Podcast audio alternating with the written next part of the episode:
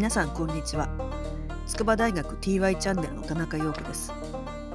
このチャンネルは筑波大学田中陽子ゼミで社会科学を学ぶ学生や卒業生をゲストにお招きしていろいろな話を聞いていく番組です。今日は海外留学シリーズの一つとして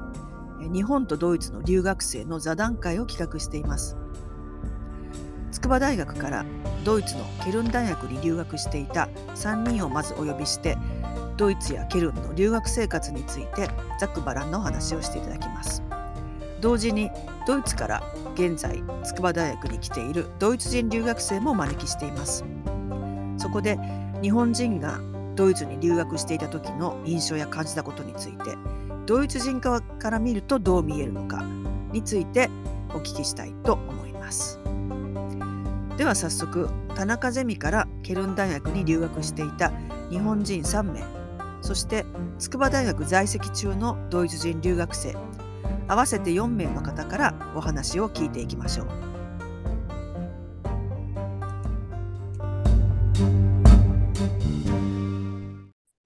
というわけで、えー、今日はケルン大学に、えー、交換留学していた日本人3名と、えー、筑波大学に在籍中の、えー、ドイツ人留学生の4名の方からお話を聞いていきたいと思います。えっと、はじめに、あの、それぞれの方から自己紹介をお願いします。じゃあ、ひなちゃんからお願いします。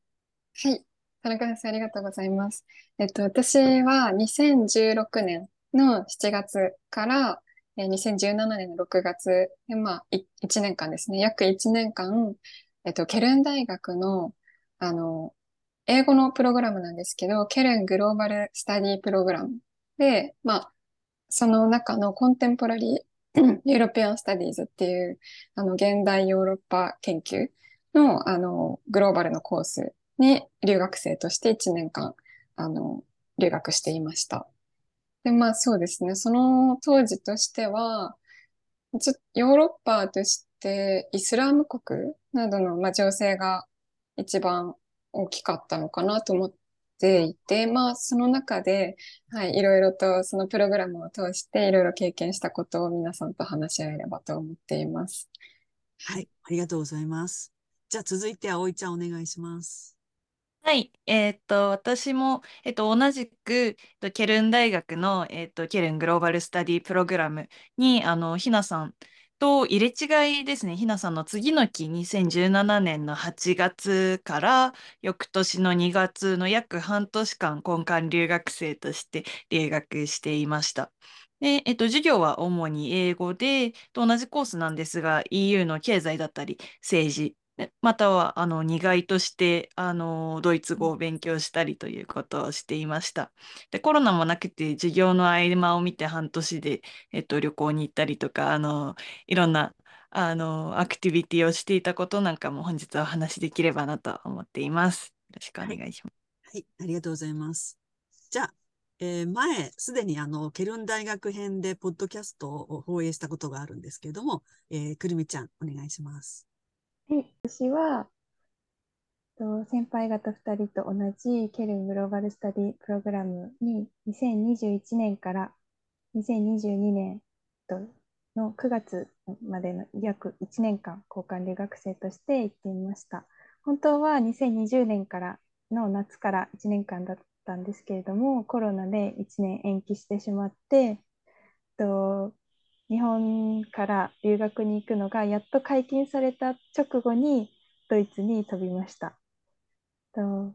コロナ禍で大あの留学に行くまでの手続きとかがとても大変ではあったんですけれどもドイツに飛んでしまえばドイツは結構コロナほとんどない状態コロナの規制とかもあまりない状態だったので旅行に行ったりであったり、あと私は飛び立て留学ジャパンというプログラムで行っていたので、現地でインターンをしたりとか、とても自由な留学生活を送っていました。はい、以上です。ありがとうございます。はい。じゃあ続いて、ラウラさん、お願いします。はい。えっと、私は今、筑波大学のあの国際日本研究学位プログラム、TEACH というプログラムですけど、のあの2年生の、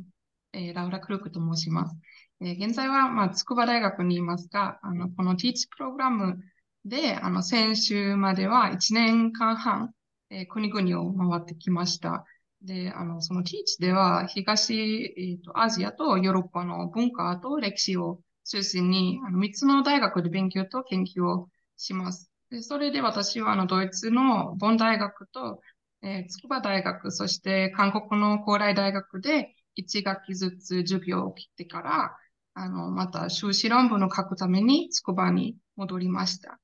で、あの、まあ、日本と韓国では、あの、国内の旅行したり、いろいろな食べ物、えー試したり、えー日本では初めてよさこいにも挑戦してみて、生活を、あの、充実、したりしました。で、皆さんのドイツの話を聞くのもすごく楽しみにしてます。よろしくお願いします。はい、ありがとうございます。はい。というわけで、じゃあ、えっと、まず、あの、ケルン大学に、あの、交換留学していた3人の人から、その大学生活の、まあ、特徴とか思い出みたいなものがあったら、お願いできますか？まず、ひなちゃんからどうですか？あ、そうですね。まあ、大学生活で一番、何ですかね、心に残ってたのは、うん何ですか、多分、ケルン大学に留学されてた皆さん同じだと思うんですけど、あの、大学の前にある、あの、芝生でみんな結構休み時間を過ごしたり、あの、まあ、ディスカッションがあるクラスであれば、そこでなんかノートとかパソコンを広げてみんなで話し合って、なんか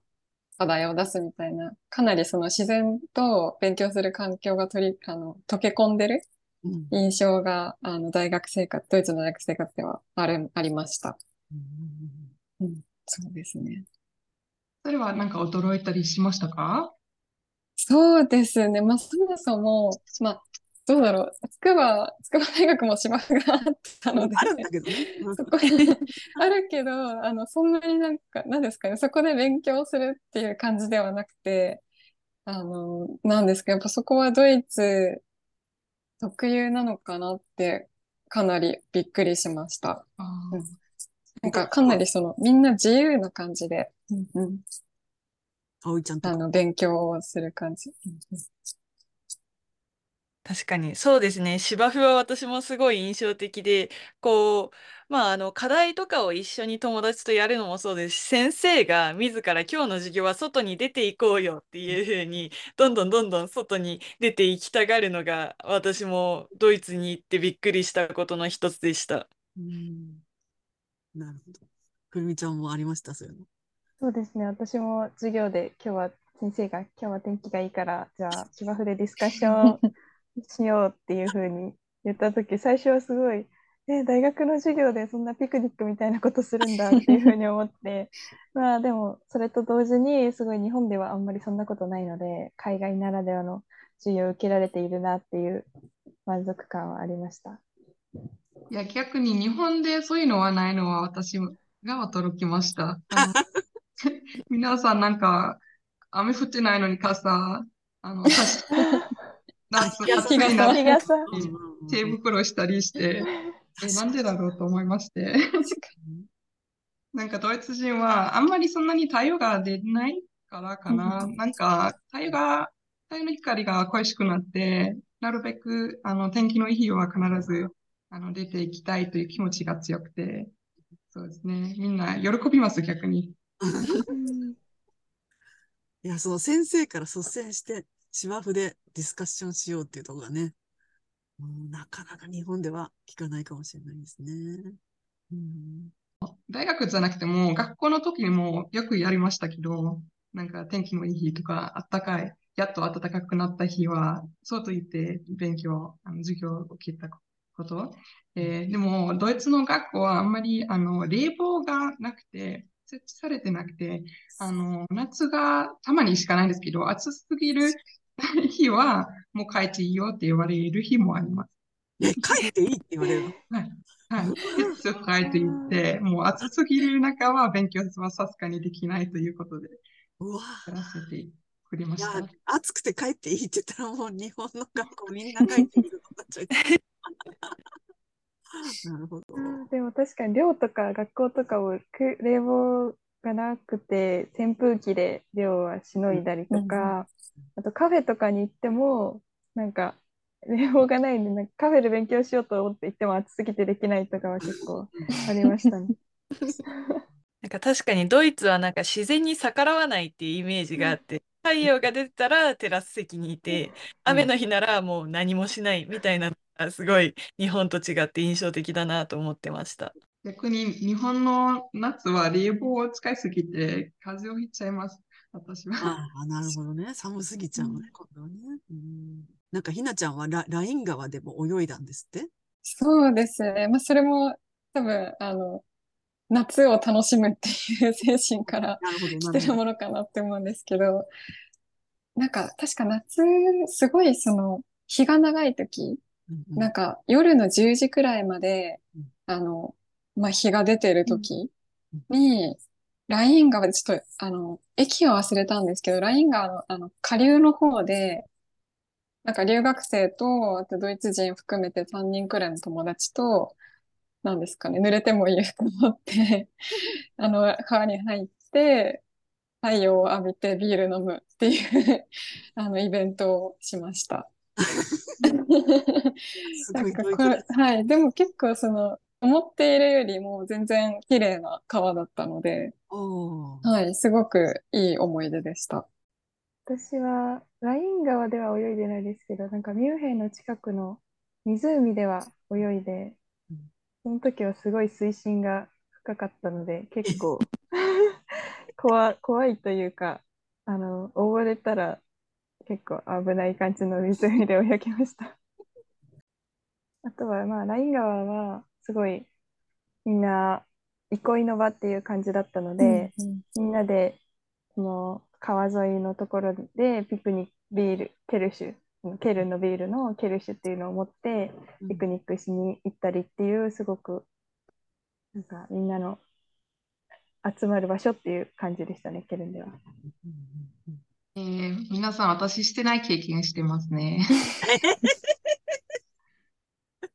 いや、デュッセルドルフにもライン川が、あの、流されてるんじゃないですか？うんでそこに、あの、短い、あの、ちっちゃいビーチもあったりしますけど、なんかそこで泳ぐ人は、まあ、たまに亡くなったりする人もいますし、あじゃないですし、あんまり泳がない方がいいって言われてますし、まあそうですね。私、個人的にビール好きじゃないので飲まないんですけど、まあ周りになんかバーベキューしたり、音楽流したりしてる人も多いんですね。逆に日本にはそういうのないんですか？いや、日桜の時期本に、も、うんうん、あの、すいません。桜の時期にお花見をしに行くうんって感じですかね、川沿いっていうと、そういうイメージがあります。あー。確かにでも日本だと、なんか多摩川とかでみんな、夏は何ですかね、バーベキューとかしてるイメージがあります。いいですねうん。じゃあ、こんこん今年の夏にはやってみたいですね、日本で。ですね。あの、ケルンといえば、すごい、あの、カーニバルが、すごい有名な、ものすごく有名な、なんですけども、どうですか？このケルンのカーニバルの思い出っていうのは、いかがですか？ひなちゃんとかどうですか？そうですね。私が行ってたのが、まあ、2016年7月から11月、あ、まあ、そもそもそのペルンのカーニバルの開始するオープニングセレモニーみたいなのが11月にあって、で、まあ、本当のそのカーニバルの期間が2月の28末ぐらいですかね、にあるので、あの、実際に私も、あの、カーニバルに参加したんですけど、ちょっとその仮装はできなくて 参加しました。ただなんかもう、やっぱケルンといえばカーニバルっていうのが、その、ケルン人の方々の多分もう根付いてて意識に。ね、もう本当に、うん、そうです。アイデンティティ。まさにそれで、もう、何ですか、11月11日、11時11分11秒になった途端に、もうみんなもう、何ですかね。すべてを忘れて、あの、開始のオープニングセレモニーに参加する、うんなんかすごいパワーがあるイベントでした。うんえ、葵ちゃんはどうでした？私は、あの、留学が2月上旬までだったので、あの、本祭は行けなくて、オープニングセレモだけ参加しました。ただ、あの、オープニングセレモニーからもう熱量が、あの、とんでもなくって、あの、愛の大人がこんなにはしゃぐのかっていうことに噂には聞いていったものの、それ以上の熱量で圧倒されたなっていう記憶がすごい印象的でした。うん。くるみちゃんはどうですか？はい。えっと、私はその本祭の2月の後半だったんですけど、本当はもうコロナももう終わってたので、なんか3年ぶりにやっと開催されるっていうことだったんですけど、あのあのウクライナ侵攻、ロシアのウクライナ侵攻がちょうどその週、週その前の週ぐらいにあって、その今、そのヨーロッパの国が大変な状況で、カーニバルとしてお祝いしている場合ではないというところで、中止になってしまって逆にそのカーニバルっのパレードとかあると思うんですけど、そのパレードの代わりに平和のデモをやろうという動きがあって、大規模な平和のデモがあったりしました。うん。でもほんあのオープニングセレモニーは私も行けてそれはすごいあの大学の前の通りが通行止めになってそこにみんな仮装した人とかビールを持った人たちがすごい本当に身動きできないぐらい人が集まっていましたね。うんいや、私もね、ケルンのカーニバル、わざわざそのためにだけにケルンに、あの、い行きましたけど、いや、もうすごく、本当すごかったですね。もう、なんかもう、ケルンに着く前の段階の電車の中からもう様子が変で、もうなんか、もうみんな規制を発してるし、あの、みんな着てる服がなんかどんどんどんどんこの世のものではない状態になってきて、もうケルンの駅に着いたらもう、もう駅員さんとかまで含めて全員が仮装していて、な、な、な、なんなんだ？ここ、この場所は何なんだ？みたいな感じですごい、本当にすごかったですね。もうなんか別世界でしたね。すべてがなんかて、リアルテーマパークっていうか、もうそれを超えてる感じで。それで、あの、普通に店入っても、店の人が全部仮装してて、あの、ん店のに入っても隣に座ってる人がマリオだったりとか、あのそう、つあ街全体がなんか渋谷のハロウィンみたいなそうそう感じだそうそう。なって思いましたそう。そうそう。うん。いやー、でもあれは多分大都会なので、うんうんよくしてると思います。私ちょっと田舎の方から来てう、んそこにはそんなに、あそこまではカーニバルは、うん、盛り上がらないというか、みんなまあ、うん、参加したければ大都会に行ってパレード見たりして仮装するんです。私、逆に私のイメージは、あの、すごいビールで床がベタ、あのベタベタして、若い人が多すぎて、なんか、うるさいし、子供にも危ないし、と、ちょっと、あの、良くない印象を持ってますけど。なるほど。ね、確かに。まあでもあれは、ケルンの本当にこう、一部、そのパ、パレードがあるところの一部周辺、そこだけがなんかこう、別世界化してるんですよね。だから少し周辺に行けばあれなんだけど、その真ん中のところだけもう、もうとてつもない別な空間になってるっていうね、そんな感じでしたね。いや、でもた楽しめてもらってよかったです。です。がサッカーの話とかもあるみたいでしたけど。ひなちゃんとかどうですか、いや、サッカーはそうですね。私も、まあ、えっと、ケルンで、ケルンにそのケルン FC っていうケルン所属の、まあ、チームがあるんですけど、その試合とかを、あの、まあ、学生料金で結構見に、安く見に行ったりしていて、で、まあ、そこで、なんですかね、もう、ケルン人というか、ドイツ人全体を通して、なんかもうその、サッカーがもう根付いてるっていうか、うん。サッカー熱がもう血に入ってるな、みたいのをすごく感じていて、本当に自分があの住んでる地域の、あの、チームをもうすごい勢いで応援して、あの、負けたらすごい勢いで 悲しんで、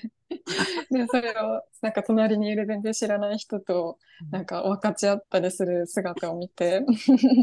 あの、すごいなんですかね。なんかドイツ人っていうイメージだと結構硬い性格っていうか、あの、ちゃんとしてるイメージを持つ人いるかもしれないんですけど、なんかサッカーの話になると全然、あの印象が違うなっていうところはありました。うん誰とでももうすぐ仲良くなるみたいな。うんうんうんいや、私もサッカー熱にはすごく驚かされました。で、あの、私が留学してた時は、ちょうどケルン FC があのリーグの最下位だったんですけど、あまシーズンの後半になればなるほど、サッカーの後にあのハープトバンホフっていうあの中央駅の治安が悪くなっていっていて、どんどん負けた試合後はこうビール瓶が落ちてたりとか、ちょっと物々しい感じになってて、あ、こんなにみんなサッカーに来てるんだなっていうことに驚かされました。うん。サッカーの試合の後の電車がの盛り上がりがすごいなって思っていて、こうなんかみんなおじさんとかおじいちゃんとかなんか若者だけじゃなく、もうみんな応援歌を大声で歌いながら、みんなで肩を組みながら電車に乗ってきて、でなんかすごい大きなスピーカーとかで音楽を爆音で流しながら、なんかここは一体どこなんだろうって思いながら電車に乗るっていうのが結構あのサッカーの試合の後には日常って感じでした。いやー、すごいですよね。で、なんかすごいみんなそれをいい経験として取り、あの、受け取れてるのかなって今、私がびっくりしてますけど。なんか、うるさくないんですかね？私は怖いですし、なんかドイツ人はもう遅延、その電車の遅延について文句を言ったりしますけど、なんか逆に、まあみんなはサッカーにあの盛り上がらないですし、ちょっとなんかずっとドイツとかドイツ人のについての文句言ってるように聞こえてるかもしれないですけど、なんかその反対、あ反対意見がもう、あの、あるので、そうですね。なんか逆に、うん、ちょっとやりすぎのではないか、私はドイツ人としてはね。いやー、ほんとね、すごいですよね。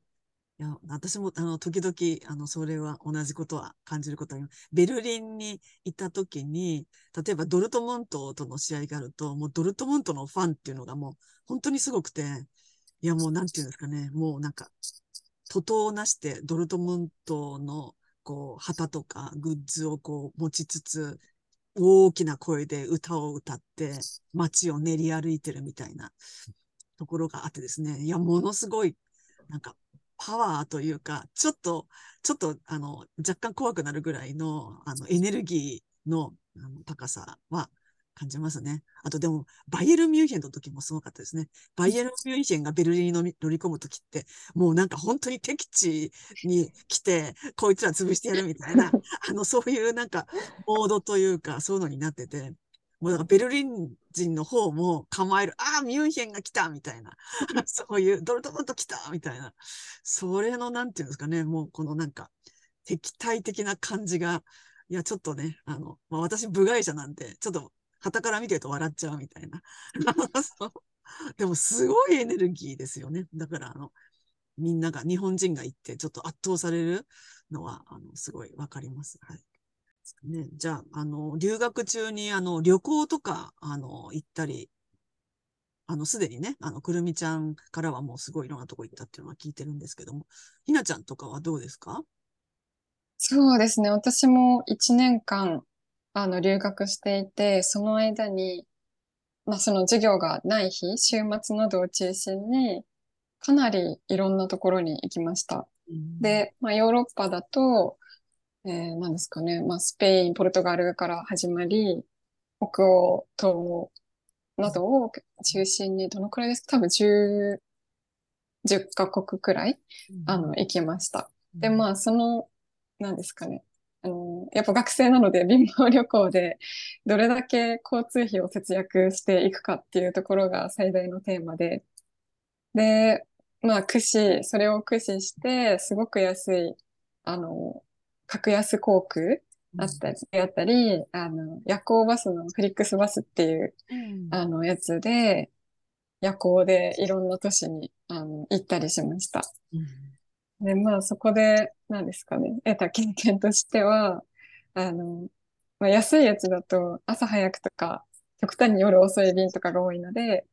なんかもう、どこでも寝れるっていう技を身につけて、うんそこは、あの、今でも、なんですかね、引き継がれてる能力の一つです。はい。空港の硬いベンチの上でいつでも寝れるようになりました。いや、すごい能力ですね。すごいと思います。葵ちゃんはどうですか？でも私も同じように授業の合間を縫って行けるだけ旅行に行きたいなっていうふうに、えーと、していましたね。が半年間で同じく10カ国ぐらい回って、こう、この週は東いっぱい回ろうって言って、東欧カ国ぐらい回ってきたりとか、あの、次はスペイン、ポルトガル側に行こうって言って、次の週はポルトガル側に向かうみたいなことをよくしてました。で同じく貧乏旅行で、私の場合はまあドミトリーとか、あとは同じ時期にあの筑波大学から留学していた友達の寮に泊めてもらったりとかしてたんですけれども、印象的だったのは、その寮にあのベッドが、あの客用布団とかベッドがないので、あの寮の庭からボートを持ってきて、そのボートの上で一泊したことがあります。あの中えーなんで、ボート膨らませて寝たのがすごいでした。すごい。もうどこでも寝れますね、じゃあね。もう私もどこでも寝れるようになりました。くるみちゃんはどうですか？でも私も結構格安航空を使ったり、あとは同じ時期に留学してたこのところに泊めてもらったりとかは結構空港で寝たりとかもしてて、で、私がでも一番あの交通費を節約できたのは、留学してた時期の6、7、8月の3ヶ月間で、ドイツの鉄道会社が9ユーロチケットっていうものを販売していて、で、そのチケットっていうのが、新幹線以外の電車だったら、あドイツ、ドイツの新幹線みたいなあの高速の列車以外だったら、ドイツ国内1ヶ月9ユーロで乗り放題っていうチケットだったので、そのチケットを使って、実質1000 1200円とか。1000はい、1200円ぐらいで1ヶ月もうドイツ中の電車が乗り放題っていうものだったので、それでドイツ国内をすごく回りまくったってうんいう,、いうのがありますねい。やもう超絶お得ですよね。ドイツはい中全部回ってもたった1200円で済むっていうね。い、やもう本当にデーベイありがとうっていう。本当にすすごい制度でしたね。ただその時に電車がもともとよく遅れるドイツの電車が遅れまくったので なんかそのちょっとぐらいの遅れじゃ全然日本に帰ってきてもなんかあなんか3分遅れなんて遅れじゃないなとかは 思うようになりました。あとなんかその遅刻で付け加えると遅刻だけではなくてあの亡くなりましたみたいなアナウンスもあってそれは日本にはさすがにないやつだったので衝撃でした。確かに。ね、逆に日本で移動するのはすごく快適で、信頼できるので、うんちゃんと約束した通りに着きますみたいな、言うまでもないですね。確かに確かに。でも皆さんすごい移動力あるんですね。あの、ドイツの大学生、そんなに、まあ、ドイツで在学中してる大学生はそんなに回らないと思います。あ内も外国も。うん、なんか、生活は、まあ、もうその場で、かえ大学通ったり、バイトしたりして、うん、その、街内で遊んだりするぐらいですかね。うん昔からなんか家族旅行が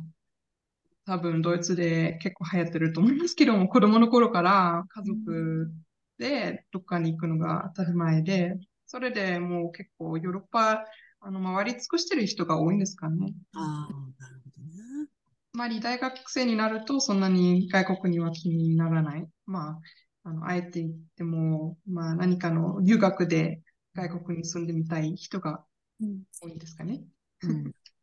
か留学生からするとドイツはすごくあケルンはすごくあの交通の便が良くてあうんの空港があったり、あとはあの他国も隣接してたのでこれの機会にっていう感じですごいみんな旅行にうん上がったのかなっていうふうに今振り返ると思いますね。そうですね。どうですか？じゃあ皆さん最後に、そのドイツの留学を経験して、まあ、そこから学んだというか、今でもなんかこう生きてるみたいなことっていうのはありますか？ひなちゃんからどうですか？そうですね。まあ、ドイツ留学を通してだと、やっぱりその、まあ、今まで日本にしか長期間住んでいなくて、あの、ドイツ語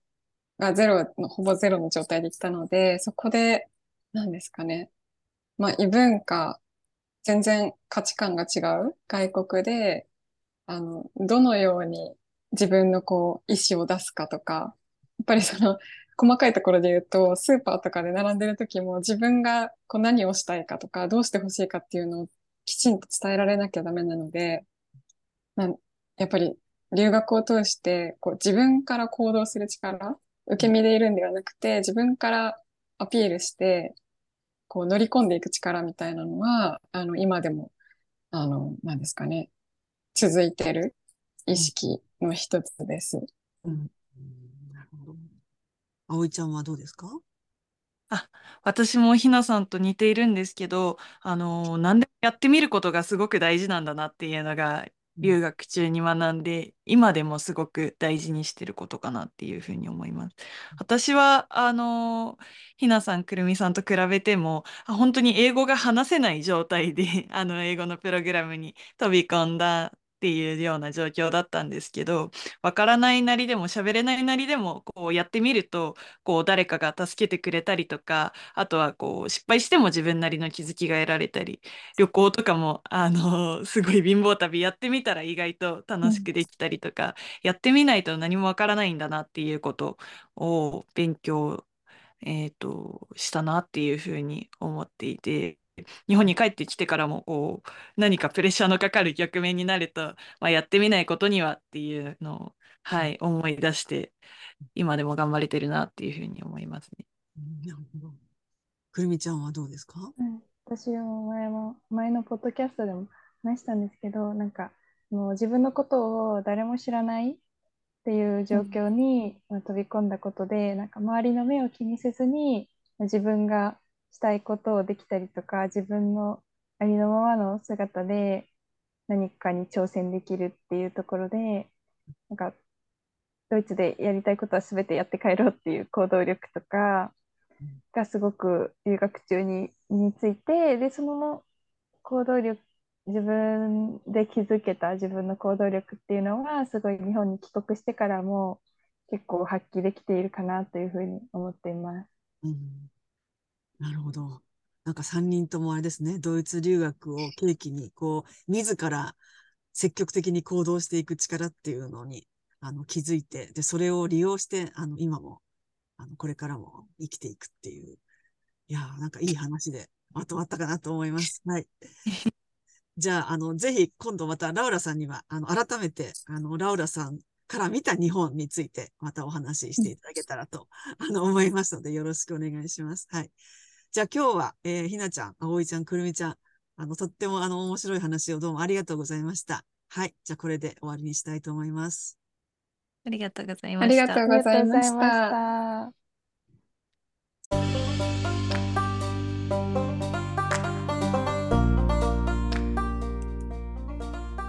はい。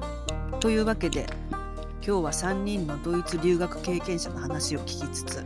ドイツ人の日本留学生からいろいろツッコミを入れてもらうという座談会をお送りしました。いかがだったでしょうか？ドイツの留学生活や、まあ、ケルンならではのエピソードについては3人とも共通する点が結構多くて驚きました。